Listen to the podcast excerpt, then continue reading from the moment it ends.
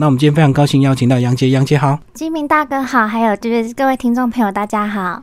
那跟我们讲一下，你这本书酝酿多久？这本书酝酿多久啊？其实我觉得，嗯、可能是从很久以前就开始，因为你大概会知道，嗯，性别的课题或者是跟女生相处，其实是你长年以来一直在想的事情。然后，嗯其实我觉得这本书跟上次金明大哥有访谈过的房间，其实它是有延续性，就是两本书其实都是在处理个体跟群体或人与人的关系，只是写法不一样。那个时候我可能是用空间当媒介，很隐晦的表达，但这本书我是决定直接的把这个主题写出来，这样。然后这本书的这个呃，里面有个小标题讲说我是女生，我怕女生，为什么会这样子？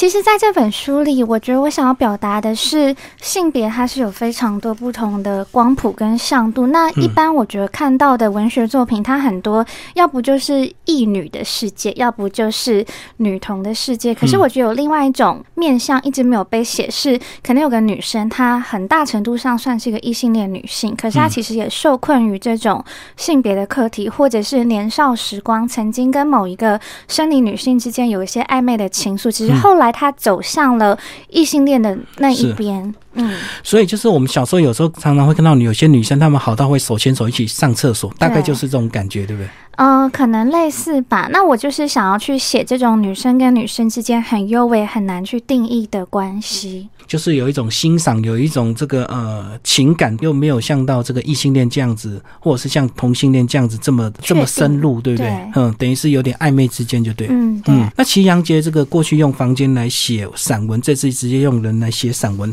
那我相信听众朋友如果读完这本书，一定会充满很多好奇，因为这个故事的主角最小好像是从你国小三年级的角色开始写，对吧？哦，您真的读得很细耶！对啊，就小时候的朋友。对，那大家都会说，这个国小的同学搞不好你已经忘光光了，为什么你现在还会记得？那当下你们接触，甚至你还演那个企鹅爸爸、企鹅妈妈，哇，太夸张了。其实我觉得大家讲到童年或讲到小学的时候，我们很喜欢用一个词，就说啊纯真无邪。对，然后可能在成长过程中有很长一段时间，我也是这样子看自己的过去。可是当后来我更定下心去检视，其实你会发现人生中很多非常恐怖的事情都是发生在小学时代，因为那个时候大家还没有社会化，还没有学着去假装自己是一个善良的人，然后所以其实会做出很多很可怕的事情。那这也变成我书里一部分的题材。那您问我为什么会记得？我觉得是，呃，我是一个很容易去记得某一些创伤或者某一些尴尬的僵局的人，就我会一直反复的去想那时候发生的事情。可能某种程度上，我觉得写作者会有一块很偏执的记忆是很强烈，然后很不容易忘记的。就是有点执着。对，对往事比较执着。嗯，因为其实很多作家都是执着在他内心接触到的一个世界，不像有些我们可能会执着在一些外表或者是一些娱乐上，对不对？我也很执着外表跟娱乐啦。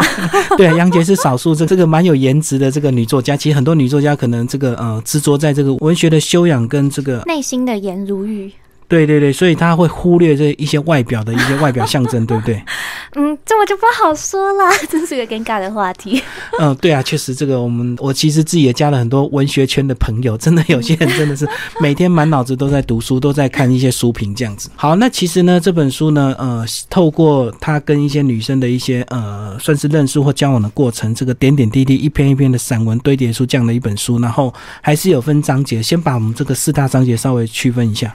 呃，第一个章节它的标题叫“孩子”，然后其实它就是在写我二十六岁在台北某一间女校实习的经验。那我觉得其实这对我来说是一个在成人之后，因为我国中是念男女分班的教会学校，但是在高中以后，其实我就一直待在一个非常异性恋思维的世界里，然后你会面临很多大人之间的事故。但是回去女子高中实习，我觉得它是一个重返少女世界的过程。表面上这些女孩子是我的学生，可是其实嗯我觉得是我向他们学了一课。那所以这是第一节内容。那第二节的话就叫我的女性主义的第一堂课。那它就是写我在异性恋世界里的一些感情的经验。嗯然后第三集的话，公主病。对，那我觉得他讲的就是一些女孩子在成长过程遇到一些你很难忘记的人跟事，比方说可能是我祖母家的外籍看护，或者是我对硕班时期的一些餐厅的老板，后来那些店都关掉。那他们不是爱情，可能也跟情感不是那么有直接关系，但我觉得那也是一种人与人之间交往你会很难忘记的一些人跟事。那最后一集越南室友就是写我博班，后来到了台大就，重新回到宿舍，试着去过团体生活，试着更深入的去面对女生，学习跟人相处。那我觉得这对我来说也是很重要的课题。所以看你这本这个呃散文小说，其实一路上就看到你这个心境的一个转变，对不对？怎么样从一个是算是有点孤僻、不太会跟人家相处的小女孩，一直到怎么样办法想尽融入团体生活，到博班又开始试着跟室友这样子交往。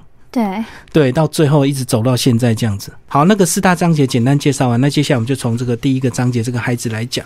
呃，你那时候进入这个呃女训学校当实习老师只有半年的时间，所以那时候你的心态是不是也是有一点，就是反正半年匆匆忙忙就过去了，所以你就是做好你本来实习生的角色就好了，并没有花太多时间跟感情想要投注在他们身上，对不对？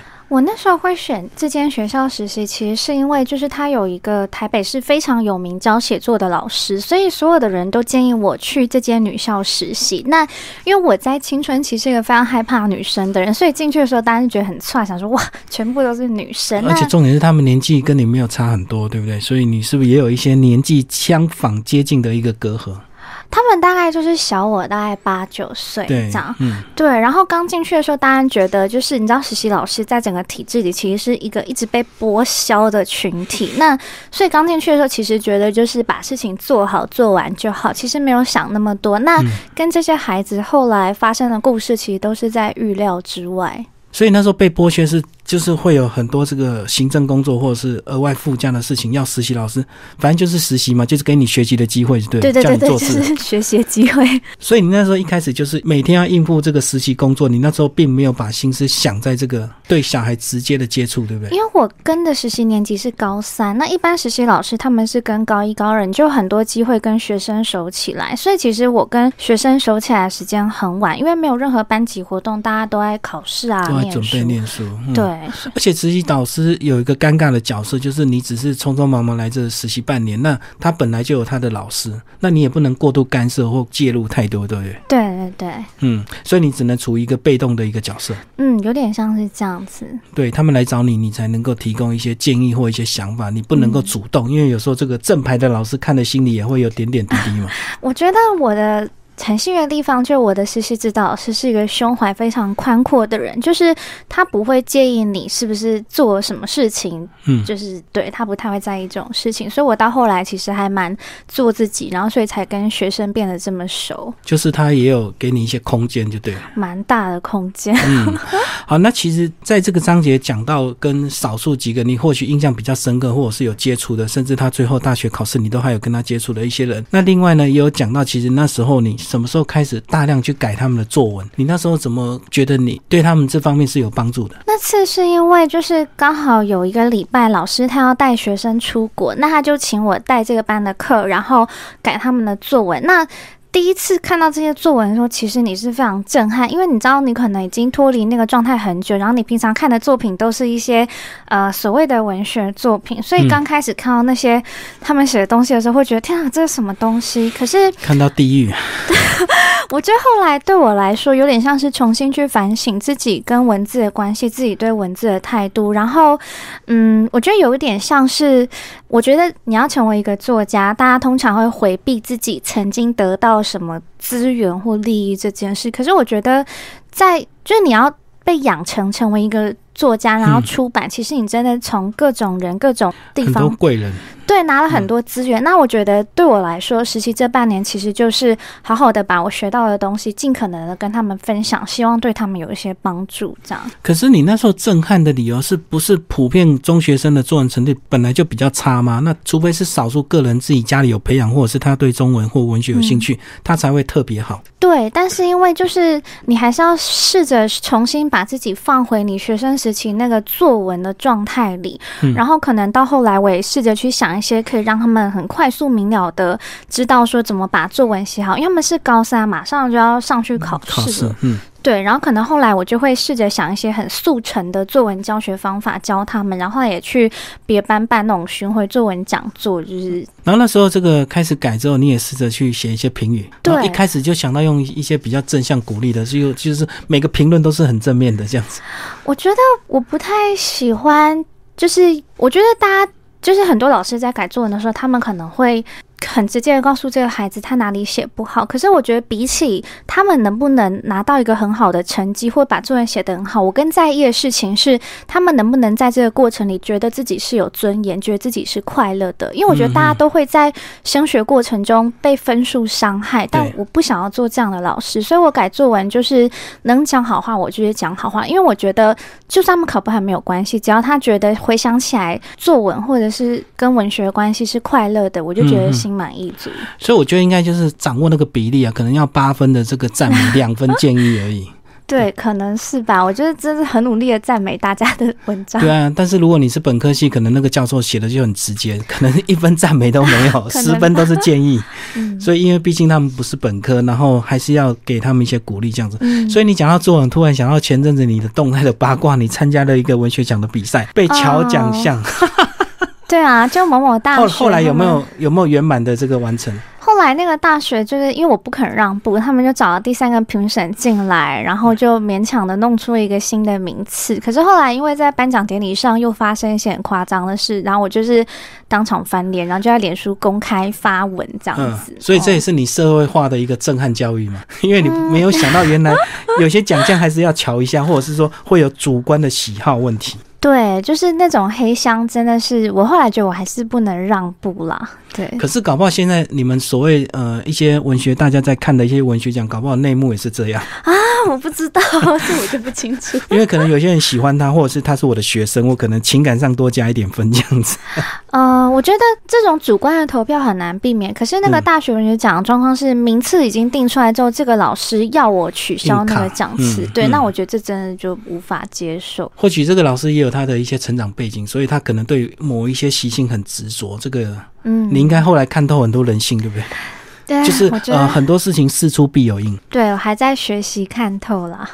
对，那其实讲到这个，我就讲到说，你这本书有个非常重要第二个章节的这个同名的这个散文，对不对？对，我的女性主义第一堂课就是讲那段时间你的感情的一个过程。大学时的亲密关系暴力，嗯嗯嗯，嗯，所以那个对你也是一个很大的一个教育。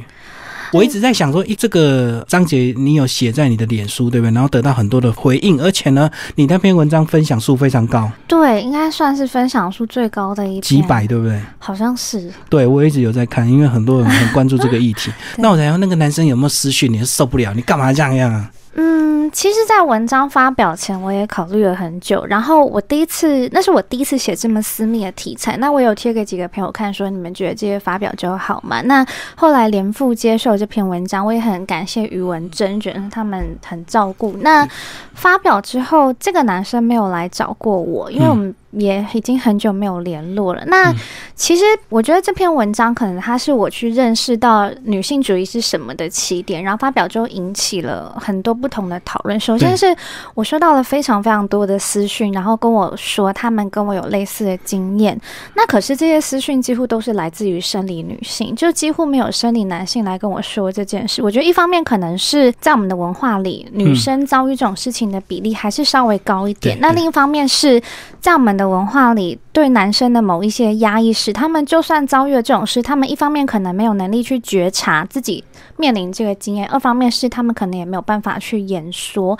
可是那个时候有另一个声音，就是来自一群。异男，就是他们就会攻击这篇文章，就说这哪里有女性主义，或者说没有啊，这我觉得这个结尾根本就是他完全没有觉醒啊，根本就不配叫女性主义这样。所以有很多人跟你这个诉苦，也有一些人攻击你，就对。对，但是很有趣的是，这些攻击全部都是异性恋男性。哦、就是他站在男生的一个角度。嗯，我觉得可能是这篇文章会让某一些异男觉得不舒服。嗯嗯，哦，然后这个应该是超乎你的意料，对不对？因为你没有预期这个回响这么大，然后有这么多这个呃，不管是讨论或者是批评。我知道这可能是一篇内容不会让人太舒服的文章，但是大家反应这么大，我是真的很意外。我觉得一方面是我那时候就在思考，重新思考我跟这个经验的关系，还有这个经验跟这个社会的关系。就是坦白说，其实我写的情节，就亲密关系暴力来说，它并不是特别可怕，跟很多社会新闻比，我没有断手断脚，我也活了下来。就是它是精神方面，它并不是所谓的肢体方面。对，可是大家。这么有共鸣，我觉得它当然是来自于一个写作技术的介入。那另一方面是散文在台湾的透明性，我觉得可能让大家不太敢去写这样的题材。所以后来这个男生居然完全都没有都没有任何的回应，这样子嘛？对啊，我还蛮讶异的，因为我在想说，我如果是那个主角，我可能不管是情感受伤，或者是我对你有一些愧疚，我可能都会跟你试着讲表达一些东西吧。对啊，我也不知道为什么他没有来联系我。对，嗯，或者是他完全封锁你，完全看不到你的任何动态，这样子。那个时候，在大家引起的热烈回响里，我觉得我可能被引入了某一个受害者的位置。那我当然知道，在这件事情上，我是一个受害者。可是那时候我就在想，我跟这个位置的关系是什么？并不是说我想要否认或撇清它，而是我觉得我拿到了话语权。那这篇文章会被看见，是因为我的整个文学养成让我写出这个东西。那我会希望我可以在这个位置上做更多的事情。那那时候就有很多人鼓励我说。很开心你走出来了，可是其实我觉得我也会被迫的。给出一个刻板的回应，就是我可能真正想内心在想的事情是：我有没有必要走出来，或者说一个受害者有没有义务要走出来某一段经验？就我觉得大家常常会说：“诶，人要好起来，人要走出来。”可是我觉得当你这样说的时候，你其实是轻视了伤害的复杂性。但是我又不能对那些来鼓励我的人说这些回应。对，然后可能我觉得当时我也被迫的在大量的讯息里。做出一个僵化的反应，就自私的回应，就对，谢谢，谢谢鼓励这样子。对，因为你也不能跟别人太理性的去讨论，那可能也不符合他们本来的期待。而且我在想说，你在写这篇文章的这个尺度或者是这个透明度上，你应该这个考量很久。因为如果说你用这一个尺度过头的话，你可能又会从受害者变成加害他的人，对不对？因为变成大家可能又一窝蜂回头去批评那个人。对，然后其实我犹豫最久的事情是要不要写身体性方面的。暴力犹豫了非常非常久，毕竟我觉得写散文压力还是很大。那我要跟我的读者分享我的内心世界到什么程度，我其实也犹豫蛮久的。可这部分应该就是呃，并没有就简单带过而已，就真的就是简单带过。那其实这本书里，就是我在写房间的时候。一直得到回响，就是很隐晦、很抽象，然后不肯透露个人经验。可是这本书出来之后，大家评价就是呃，好诚实，好敢写。但其实我也没有大家想那么诚实。比方说，其实本来有一篇是在写信，从头到尾都在写信，可是后来我拿掉。一方面是我觉得我还没有准备好去正面的写这个议题，还不知道怎么处理跟他的关系；另一方面是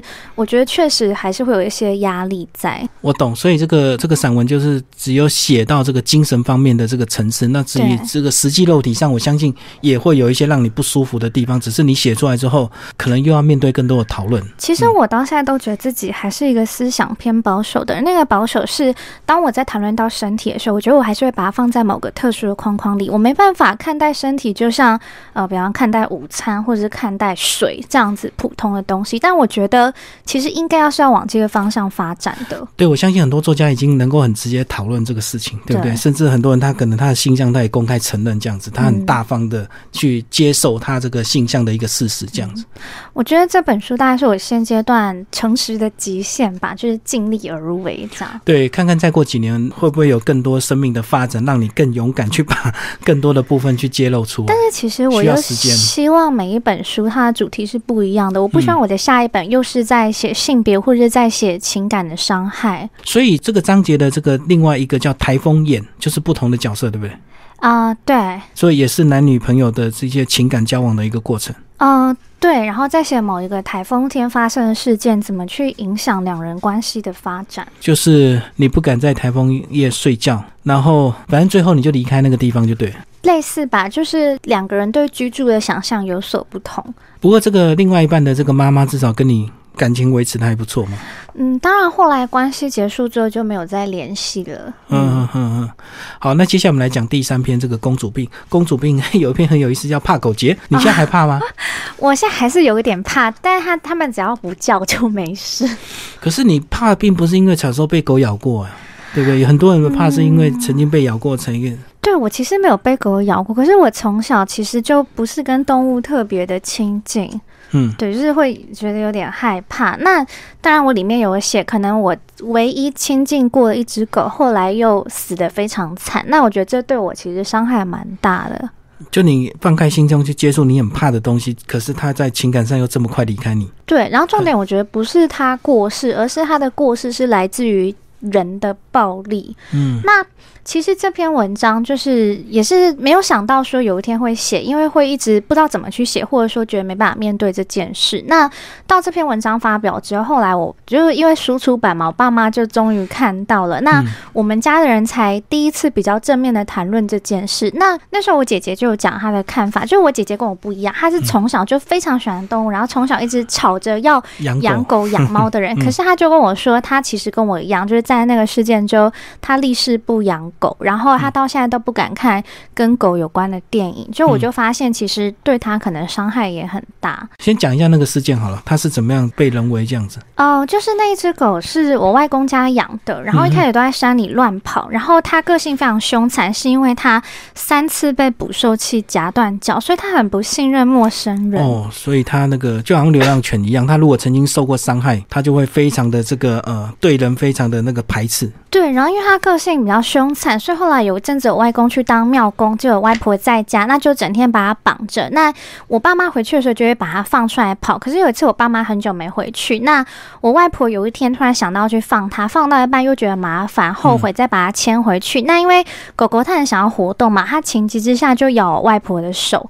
那大人就会觉得，哎，养你养这么久，你怎么可以咬我们？那你有一天伤害外婆怎么办？所以后来就找捕狗大队把这只狗抓走。嗯嗯。哦，那因为它的个性很凶残，它不可能被领养，所以结果一定就是安乐死。嗯嗯嗯。可是我觉得，我那时候就觉得，如果你们把我关起来两个礼拜，我也会咬你们呢。就是它咬咬主人，不是因为它不爱你，只是因为它想要自由。所以呢，当下可能就是呃太心急要抓它，所以它的一个自然的一个这个回应而已啊。对，可是大家的解读就会是啊，你就是很凶残，你会带来危险。那我觉得。我那时候就跟我妈说：“我说，如果你们一定要杀他，就可不可以让我把他毒死？因为他是一个，他很爱家人，但他不信任外人。那我希望他死在家里，不要觉得自己被抛弃。但是大人又会觉得，怎么我们怎么忍心毒死他？所以他们就是交给外人做这件事。那我觉得十八岁的我眼中，这个决定是非常伪善，而且非常残忍的。”嗯嗯，但是我那个时候没有能力处理这件事，我也没有办，我也没有钱说带着这只狗把它送到某个地方，所以我只能眼睁睁看着它就这样过世。嗯嗯嗯，十八岁的你这样子，所以那时候的事情影响到现在，让你写了这篇散文这样。嗯，对。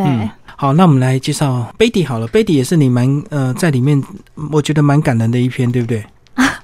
啊，他是我祖母家外籍看护。那其实写这篇文章，这篇文章应该算这本书里最早写的一篇，是大概。大四硕士班那个时候，那那时候投了梁实秋文学奖，他可能这本里唯一一篇文学奖的作品。那其实写这篇的困难是在于很怕亲戚看到引起纷争，嗯，所以其实里面的亲戚关系有经过一些变造。那那时候投梁实秋，而不是三大报，就当时还有的三大报，也是因为想说这样可能比较不会被发现，稍微低调一点就对。对，嗯，跟我们讲 Betty 好了。Betty 她就是我祖母的外籍看护，那。呃，透过一些关系把他调到澎湖，因为他是一个非常能干，然后深得雇主好评的看护。那那个时候我看到的事情是，Betty 她是一个母亲，然后她为了工作离开自己在家乡的女儿，来到澎湖工作。那可是我的家族里就有呃母性的，应该说生理女性长辈，她也有女儿，但是她可能是一个对家庭比较有控制欲或掌握欲的人，那所以她没办法忍受这么这么能干的看护。入侵了他的家，侵犯他的对。然后我看到的就是一个有女儿的母亲对另一个有女儿的母亲缺乏同理心。那同样身为女儿的我，对这件事情其实很不满。可是我在那个大家族里，我的位置是底层的贱民，你也是无能为力，就好像十八岁的你看那个你们家的狗一样。对，可能我只能默默的给这个看护一些帮助，可是你又发现这些帮助未必会真的对他有帮助。嗯嗯嗯，然后最后你只能看着他因为这样的事情，然后被迫离开。最后他就是被换掉，就对了。对，他就被换掉，然后就换进来另一个小女孩。那因为这个小女孩就是新的义工，她基本上没有什么侵略性，她可能也不是那么能干，那反而就哎相安无事的待下来了。而且她才小你一岁。对，就是他还是个孩子。对，然后傻傻笨笨，然后不是，如果做事不是那么利落，反而跟这个呃你当时的另外一个呃家族的这个女性反而能够平安相处这样。对，然后这个这个这个美新来的美眉，她也是女儿，那她就不，因为她自己是女儿，所以她没有那种身为母亲的痛苦，她就觉得，哎，她跟她在家乡妈妈一样可以试训，她觉得很开心啊，来澎湖玩，风景很好啊。嗯嗯，而且可能也是第一次她出国，所以她心里心情还蛮愉快。对，然后我觉得在这个过程中，你就一直看到女性的移工的一个。跨国的性别的处境的问题，所以总结一句流行话就是“女人何苦为难女人”嘛。嗯，对啊，我那时候就一直这样想。对啊，这她这么辛苦来工作，那因为她太干练，或者是他太会煮饭的，反而造成他被替换的理由。这样 对。好，那其实里面还有讲到你学生时代这个呃用餐的一个非常有意思的灵王鹅肉饭，然后这个故事好神奇，对不对？好转折，然后他又换了地方，然后最后又突然又看到新闻这个。对，就是最后就是家破人亡。那这个老板他是一个对食物非常执着的人，所以在之前那个鹅流感爆发之后，他其实就改卖樱桃鸭。那因为成本高，还有口感不如鹅肉，所以生意就一蹶不振。可是我觉得他就是一个坚持理想的人。那所以我其实看着他从全盛走向衰败，最后家里面出事，其实是蛮感慨，因为我觉得。我跟这些店家的关系，其实是从日常里的一餐一顿建立起来。那慢慢累积。对，那是一个不去谈论思想，不去操作一些抽象知识，可是是非常扎实人与人之间的每天的互动。对，简单温暖的过程。那我其实在这篇文章最初发表的时候，我是没有写出店名的。可是后来，因为他这家店也就结束了，所以我就想要把它完整的店名写出来，算是。替他做个纪念吧。所以他最后这个从这个呃本来卖的好好的，然后后来又一直执着想要用樱桃鸭来替换鹅肉，然后最后又换店了，跑到这个重庆南路非常有名的地段去卖，然后后来看到新闻就是家里的一些不幸就对了。对，然后我觉得其实我在青春期的时候，刚才前面有说嘛，我很害怕女生，我不知道怎么跟人接触。但是可能对年少的我来说，跟这些卖食物、卖吃的的店家的关系，是我反而是我当时能拥有的最坚强、最健康的人际互动，所以其实我是蛮珍惜的。就对你来讲是比较容易的。对，因为你不需要去谈论什么，你就是每人每天都要吃饭嘛，而且没有心机嘛，对不对？对对对，嗯，反正你就是每天用餐，然后在用餐之余呢，就多聊两句，然后一点一滴累积他的资讯，就对。对。然后最后这个就被你的这个脑袋去记录下来，最后完整成这样的一篇散文，叫《灵王鹅肉饭》。听众朋友有兴趣可以找这本书来读。这篇我觉得还蛮蛮转折的，蛮神奇的这样子。哎，我觉得金明大哥你很有趣，因为其实大家在读这本书的时候，他们会最在意的都是，比方说，嗯，黑暗之光、爱的教育、恨的教育那些写师生之间的有点扭曲的互动，那反而是这些可能在写一些日常的人的文章。对大家比较没有讨论，可是我发现你其实蛮喜欢这个部分的。大家角度不一样，或者是这个 可能跟我自己过去成长背景也有关系吧，因为我们也是一路这样子过来的，这样，嗯，对。但这本书里可能，嗯，之前比较被讨论的都是在讲人与人之间的某一种权力的倾轧的，但其实对我来说，这些日常的篇章，我自己也蛮珍惜的。对啊，这也是是书的一个部分呐。那其实每个人喜好不一样。那讲到第四个章节呢，就更神奇的是越南室友。那其实，在呃，你之前 FB 也有分享过之前的一些文章，对不对？其实这一节文章大部分都是脸书贴文。那有些人在读这本书的时候，就会觉得这一集跟前面的落差很大，它可能文学性不是那么高，写法也不一样。那其实我在后记有解释，就是。对我来说，我之所以可以从房间到这本书产生一个蛮大的写作方式或写作态度的转变，变得很直接，我觉得是来自于我那个时候博班刚到台大搬进宿舍，然后就遇到了就是两个很鸡掰的室友，就 睡觉死都不关大灯，那我就忍不住在脸书上抱怨这件事。那对我来说，那是个转折，就是你会知道说，其实你的写作是可以很直接的，是不用去考虑怎么样写得好。而是你可以真正的讲自己的想法。那所以其实有一段时间，我蛮刻意的在脸书上去写我跟室友们的相处，就很真实的记录出来。对，然后我去考虑他的感受，或者是他看到会不会怎么样？对，那是一个美学，就是写作上的练习。那为什么我可以后来很直接的写一些伤害或一些往事？是我觉得这一系列脸书室友文的写作介入了我本来对散文的想象。那所以我也想把这集收录进去，作为一个纪念吗？或者是展现某一个写作的面向？所以你那时候有问过他为什么不关灯吗？因为总有个理由吧。因为有些有些人可能真的就怕黑啊。他们不是怕黑，他们就是还醒着的人，就是不想关灯。他觉得他开台灯不方便。哦，是因为爬上爬下的关系吗？根本也不用爬上爬下，我们就是平平的。嗯嗯，他就是不想要替你关灯。然后如果你自己关呢，就可以。他就会不太开心，他不想开台灯。哦，我懂，因为可能这他们比较晚睡，你比较早睡。对。那如果你整个关灯，他就要开台灯。对他们觉得不方便。后来你就是在网络上去交换室友，就果然换到这个越南室友过来这样的。对，然后作息非常一致，而且睡觉都要关灯，我觉得很棒。不过他很特别，他他是个妈妈的身份，对不对？对，我觉得我这本书里其实写了蛮多这种，所以你们年年纪有点差距哎。他大概大我五六岁，然后我觉得他的重要性是，可能我很多年都没有那种很亲密的女生朋友。那但是我在跟他住宿的过程中，他教了我非常多事，怎么做人，怎么做事，那也给了我很多情感上的支援。所以我觉得这本书收结在他这个部分，其实是。就是我最后向他学了很多东西，那我也希望可以借由这个过程，重新的去协商我跟女生的关系。而且里面有写到，你为了跟他亲近，你还学了很多越南话，为了跟他问候，对不对？其实最后只学了一句啊，就是说 “hello”，因为后来都是我在教他中文，就要帮助他在台湾生存嘛。嗯，所以他在台湾多久的时间？就一学期两？他之前是来一学期，然后因为他跟这边有一些就是学位上面的交换关系合作啦，所以他其实二月就会再来台湾。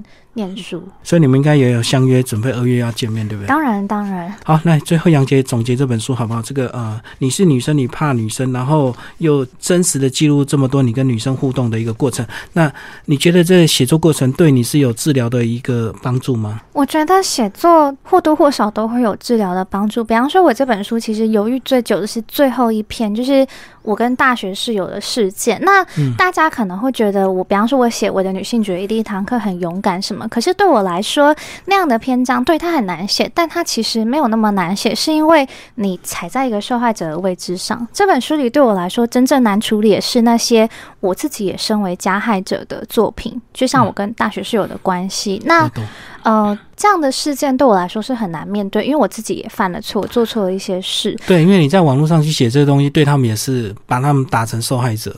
变成你是加害人，对不对？就是人要面对自己的错误，我觉得没有那么容易。那写完之后，我觉得我会比较找到一个方式跟这些事情相处。嗯，然后其实这本书，我觉得它里面的题材都非常的普通。就我其实没有写出什么很特殊的事件，我可能就是很如实的写出一个生理女性在成长过程中可能面对的伤害。那所以大家看完之后，可能就会觉得，哎，同样的事情他们或许也发生过。可是我在想，这本书造成的后遗症会不会造成很多人跟你接触都会很小心，因为多年后可能会变成你散文的主角。有我里面看的教育写的那个大学老师，他在看到，因为我之前有发表过他的初稿，然后这。是后来改过，他在看到那个初稿的时候，他就跟我大学同学说：“干，果然不能得罪作家。”被他写，可是你还是会修饰，还是会稍微改一下哈。对，其实当可是当事人当然很清楚你在写他了。其实我在这本书的有一些呃，考虑到当事人的感受，就留一手没有写出来的部分，这些事情还是会多少斟酌一下。对啊，可是至少像你大学的这个男朋友的周边的朋友，一定都知道。你们两个的故事嘛？对啊，就大家看到就会知道我在写谁。对啊，我觉得这是写作的暴力跟残忍。嗯嗯，不过你自己也在自我修炼了，是吧？至少尽量，如果真的要写出来，还是会经过一些修改，不要那么直接，或者是那个尺度还是会多少会有考量这样子。嗯，然后经过这样的历练之后的下一本呢？你自己下一本，我希望可以转向比较思辨的部分，就是不要一直在情感里打转，而且其实像这本书里。就是有一位帮我写序的创作者，他就跟我的编辑讨论，他觉得我这本书挖的很深，那他们其实会担心这样的写作会不会回头伤害我，或把我自己吸进某一个黑洞之类的地方，就他们也会希望我不要一直在这样的东西里打转。哦，他怕你这个这本书得到回响之后，你反而更钻入这样的一个主题，对？嗯，没有说那么明白，我不太确定是不是这个意思。但我其实听到觉得蛮感动，就是他其实是真的关心你身为一个人，而不只是你身为一个创作者的状态。所以你下一本，你你刚有讲吗？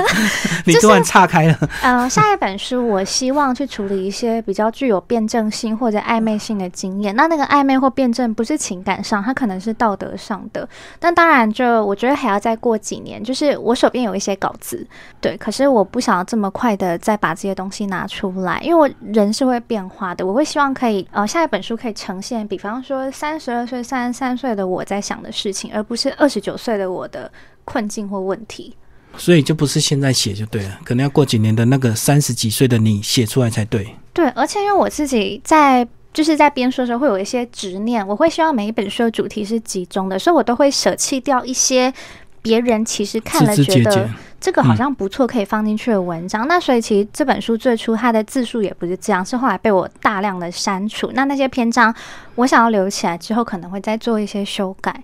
其实我们刚刚跳过那个爱的教育，对不对？那个国小三年级，那个你跟那个佑佑，企鹅爸爸、企鹅妈妈那个，你看他好清楚，还记得人家的名字。然后他那个老师爱的教育，他可是他霸凌你嘛，对不对？